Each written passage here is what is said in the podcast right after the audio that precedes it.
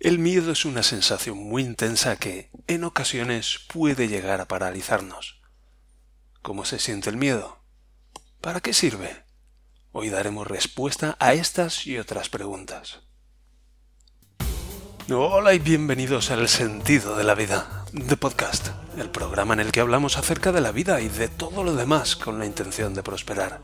Hoy es jueves, día 2 de febrero del año 2023, y este es el episodio número 409. Todos nos hemos preguntado alguna vez. Sí, ¿cuál es el sentido de la vida? Es esa pregunta. ¿Cuál es el sentido de la vida?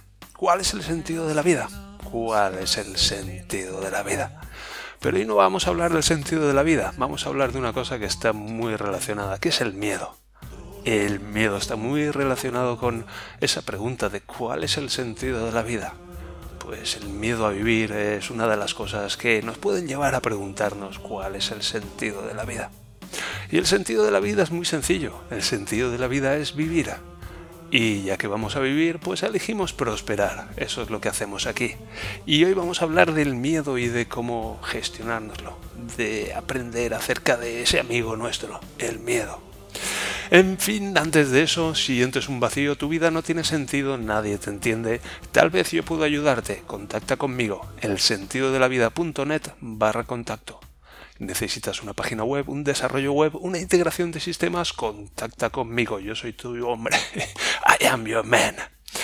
Y ya sabes que sobrevivo como un soldado de fortuna y que si tienes suerte tal vez puedas contratarme porque me dedico esencialmente al desarrollo, al desarrollo de personas con programación neurolingüística e hipnosis y al desarrollo web con HTML, CSS, PHP y ¿qué es lo otro? JavaScript.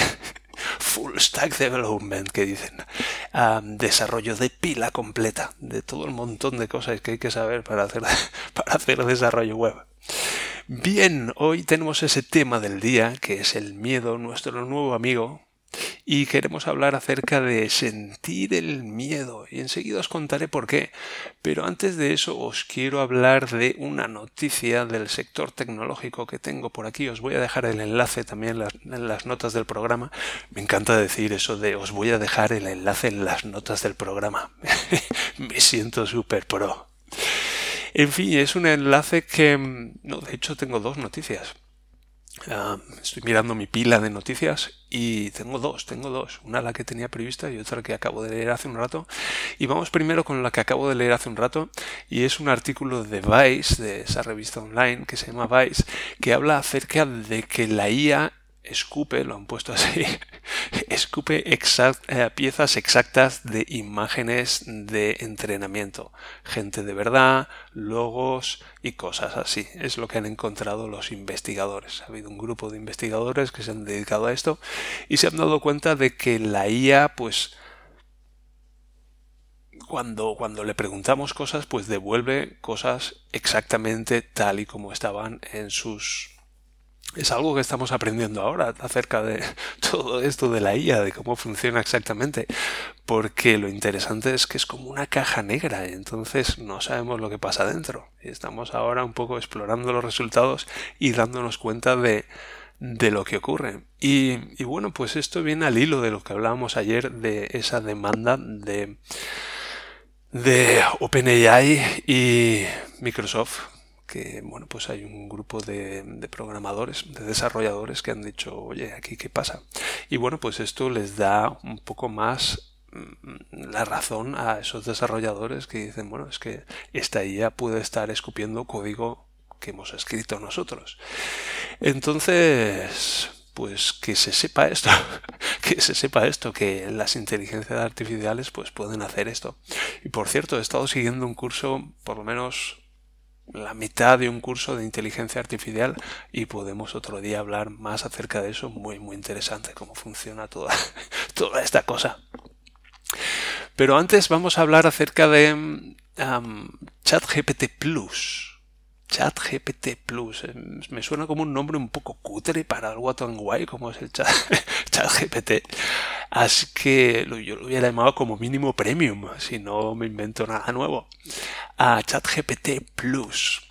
Y la historia es que están lanzando por fin ese plan de suscripción a ChatGPT, ya lo hablábamos el otro día, esta mm, inteligencia artificial conversacional que puede hablar con nosotros, responder preguntas y, y retar presunciones incorrectas.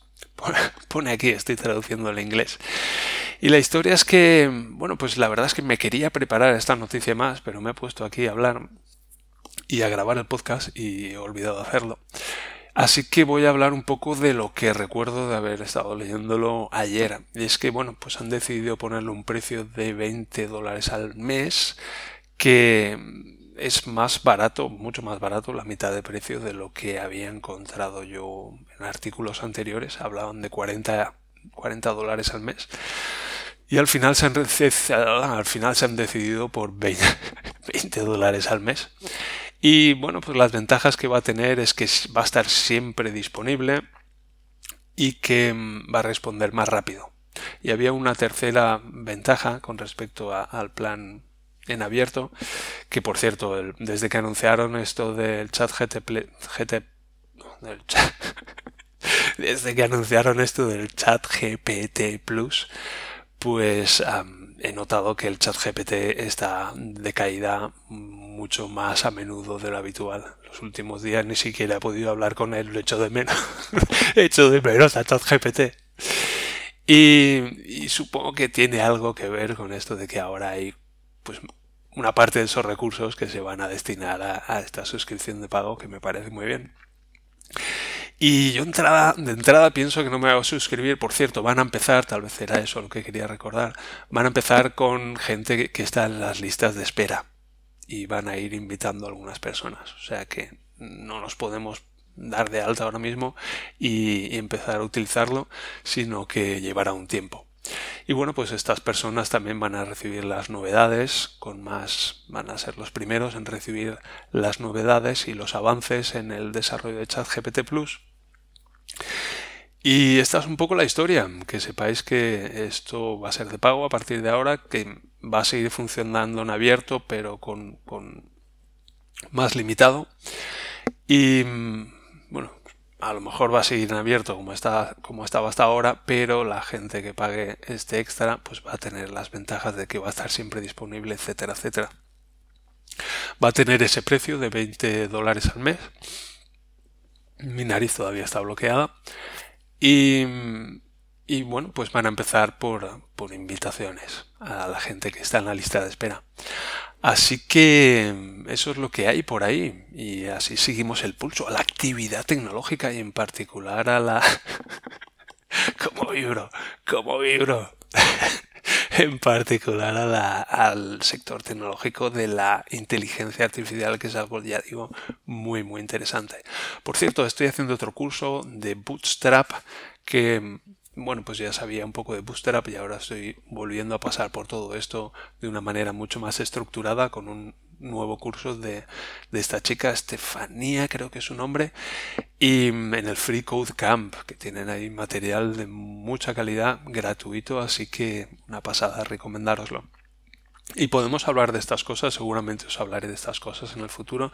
Empezaremos un poco por el CSS más básico, hablaremos por ejemplo de las clases, los IDs y cómo funciona el CSS a un nivel esencial. Estoy aprendiendo la palabra esencial últimamente a utilizarla y así tengo una alternativa al básicamente. Y muy bien, muy bien disfrutando mucho de, todo esto. Sigo recuperándome de lo mío. También tengo pendiente hacer ese especial de, de update del uncrunching.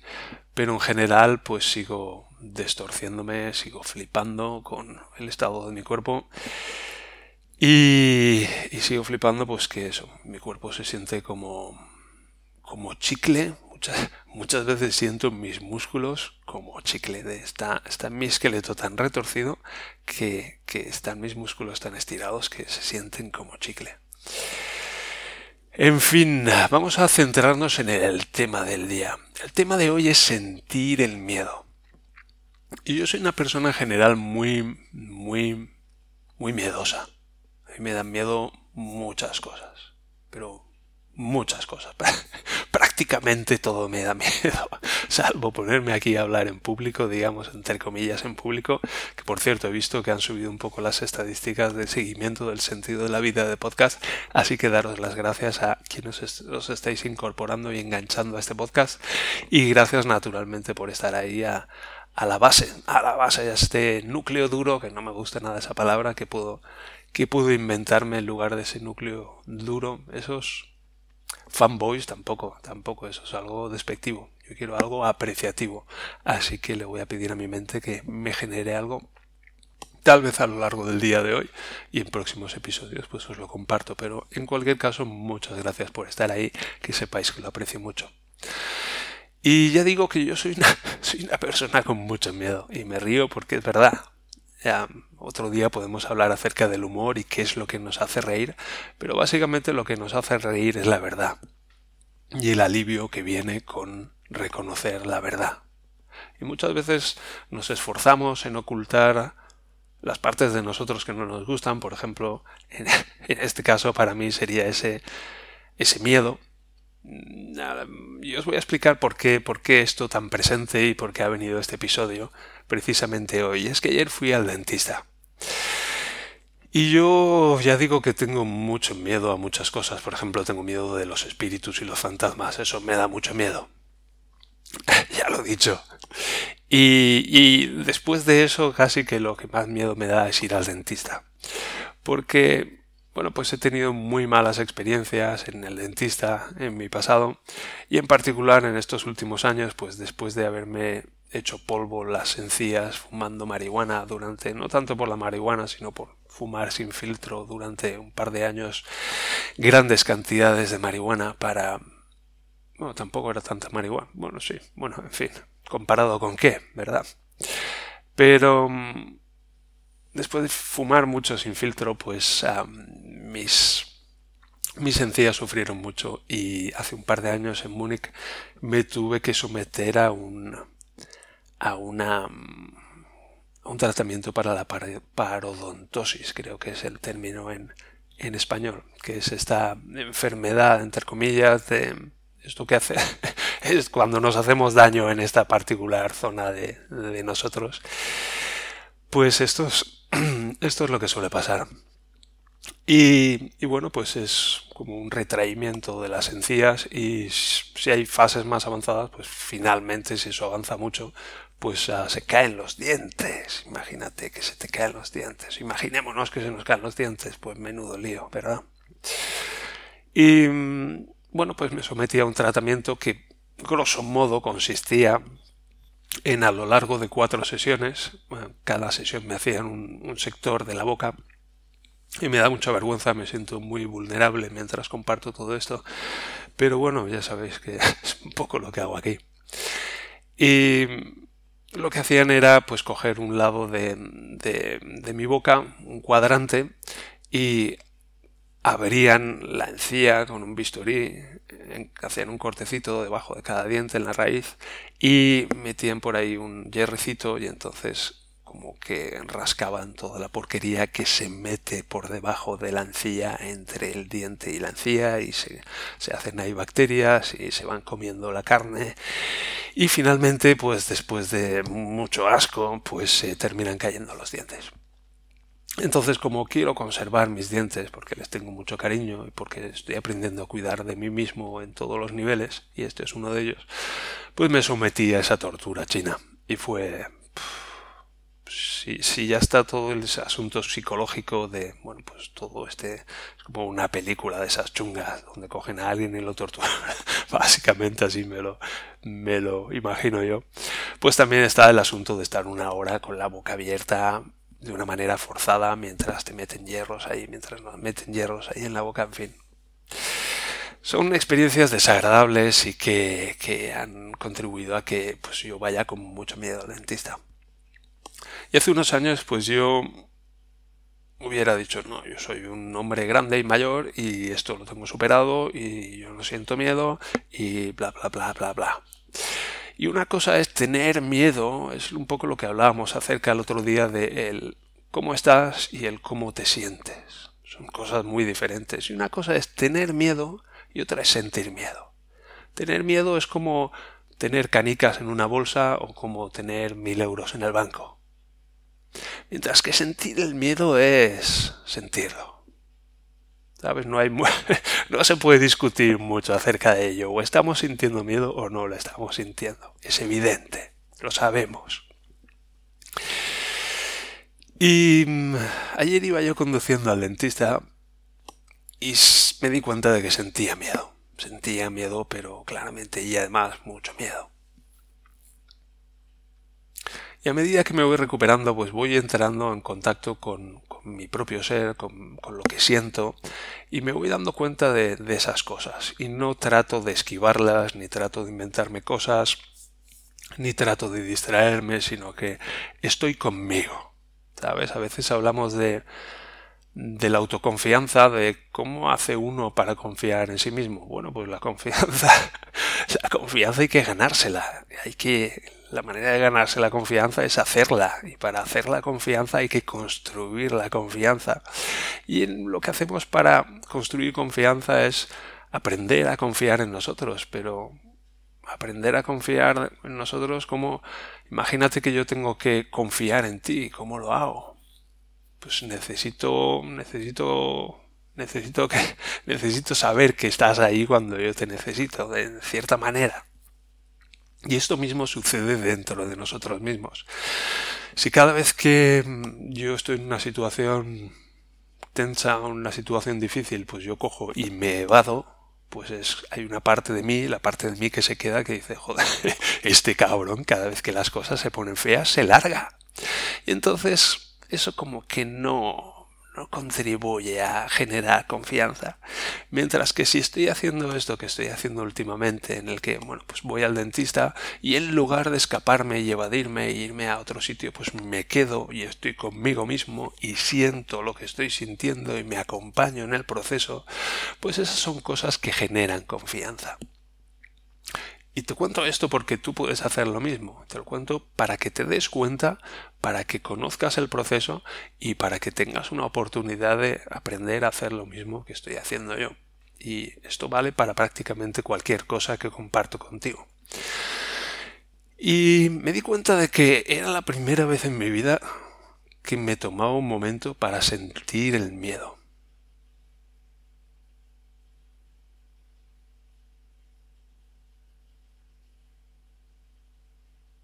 Y esta es una cosa curiosa que decir, porque tengo ya 47 años y es la, la primera vez en mi vida que me siento a, a sentir el miedo que siento.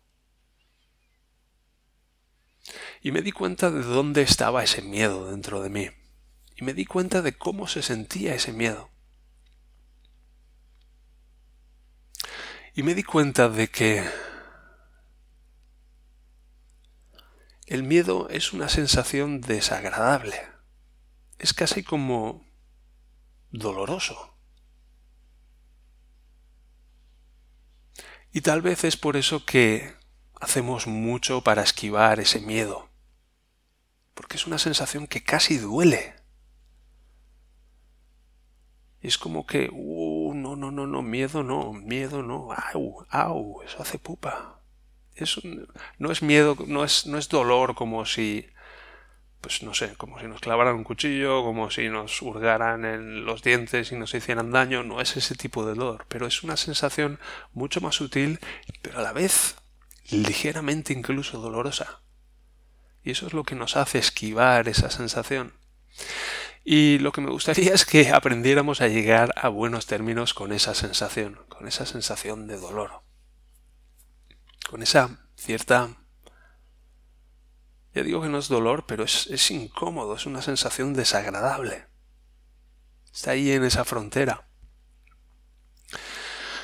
Y hace unos años fui a, fui a un curso de, bueno, era, era, como un espectáculo de la mente millonaria y no sé qué, y hablaban acerca de la relación que tenemos con el dinero y, y compartían una serie de creencias que, que eran útiles a la hora pues de, desarrollar una mentalidad de hacer dinero y de ganar dinero.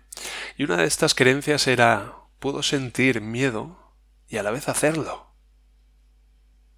¿Sabes? A veces no hacemos cosas porque sentimos miedo.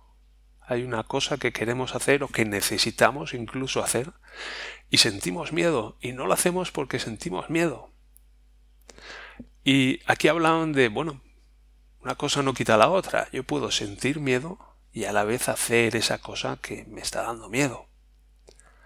Y fue una manera de conjuntar esas dos cosas que hasta entonces para mí habían estado separados en el sentido de si tengo miedo, pues no lo hago, porque siento miedo, siento esa sensación casi dolorosa y entonces pues me alejo de ella y me alejo de lo que sea que me da miedo. Pero aquí me estaban diciendo, no, puedes sentir miedo y a la vez hacer lo que sea que tienes que hacer. Y yo, wow, eso, eso hizo una diferencia grande. Y entonces lo que quisiera también antes de despedirme es hacer que desarrollemos una mentalidad de apreciación hacia el miedo. De la misma manera que yo con los años he aprendido a apreciar el dolor. Date cuenta, date cuenta de lo lejos que hay que ir desde nuestra cultura hasta el punto de apreciar el dolor, de dar las gracias, doy las gracias por el dolor que estoy sintiendo. Doy las gracias por el dolor que siento. ¡Wow! ¡Wow! Pues me gustaría lo mismo para, para el miedo. Le doy las gracias por el miedo que siento. Y para eso hay que aprender a apreciar la función del miedo. El miedo es una nominalización, es algo abstracto. Lo que hacemos es un proceso que, que llamamos temer. ¿Qué hacemos para temer? Bueno, pues está relacionado con básicamente con nuestras con nuestra imaginación, con las imágenes y los sonidos que creamos en nuestra mente en anticipación a algo que va a ocurrir o que podríamos hacer o algo que tiene lugar en el futuro, que podría tener lugar en el futuro. Y os he hablado muchas veces de que el miedo es muy útil a la hora de gestionar el dolor. Porque imagínate que estuviéramos heridos y que estuviéramos en nuestra gruta y estuviéramos recuperándonos. Si, si no sintiéramos miedo del mundo ahí afuera, pues saldríamos y pasearíamos y en ese estado dañado nos expondríamos a, a cosas que nos, podría, nos podrían hacer más daño todavía. Entonces, por ejemplo, el miedo sirve para hacer que nos quedemos en casa. Y cuando estamos en casa, pues podemos recuperarnos mejor de lo que sea que del daño que tengamos. Y luego además el miedo genera adrenalina, pone el cuerpo en un estado de excitación y esa excitación hace que el dolor pase a un segundo plano.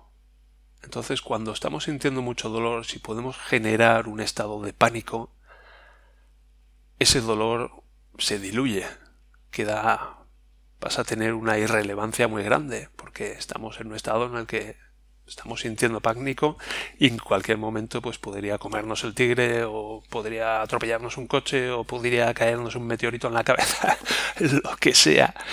Entonces el miedo tiene diferentes funciones, pero básicamente, esencialmente, lo que el miedo hace es protegernos. Protegernos de los peligros externos, protegernos de nosotros mismos en el sentido de si no sintiéramos miedo, pues podríamos hacer estupideces. Por ejemplo, si yo subo a un séptimo piso y me asomo a la ventana, pues quiero sentir miedo. Porque si no sintiera miedo, pues a lo mejor saltaría. Ese tipo de cosas. O si voy a cruzar la calle, la calle, pues tengo que sentir miedo de que me podría atropellar un coche, porque si no podría cruzar alegremente y ser atropellado. Entonces, en ese sentido, el miedo tiene su finalidad, el miedo tiene su función, el miedo nos ayuda.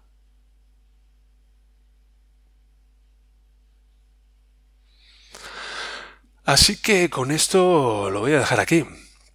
Espero que os resulte de utilidad, que hayáis aprendido algo nuevo que os pueda resultar valioso y que tengamos una oportunidad para mirar de nuevo a esas situaciones en la vida que nos dan miedo, que podemos preguntarnos cómo hace esto específicamente para darme miedo. ¿Cuál es el proceso? ¿Cuál es la sucesión de eventos que hace que eso me dé miedo? que una de las cosas como la manera más fácil o más adecuada de superar el miedo es transformarlo, transformarlo en algo diferente. Y lo más adecuado es la curiosidad. Es cuestionarse, sentir curiosidad acerca del miedo y cuestionarlo. Aportar luz al miedo y darnos cuenta de que, bueno, pues básicamente es ignorancia. Pero esto lo podemos tratar en, ese en otro capítulo porque aquí estamos ya yendo hacia la media hora, así que me voy a despedir. Que estéis muy bien, que lo paséis muy bien, que sigáis prosperando, que os hagáis amigos de vuestro miedo, que recordéis que os quiero mucho y nos encontramos en el episodio de mañana. Hasta entonces se despide vuestro servidor Javier Malonda desde el sentido de la vida.net. Adiós.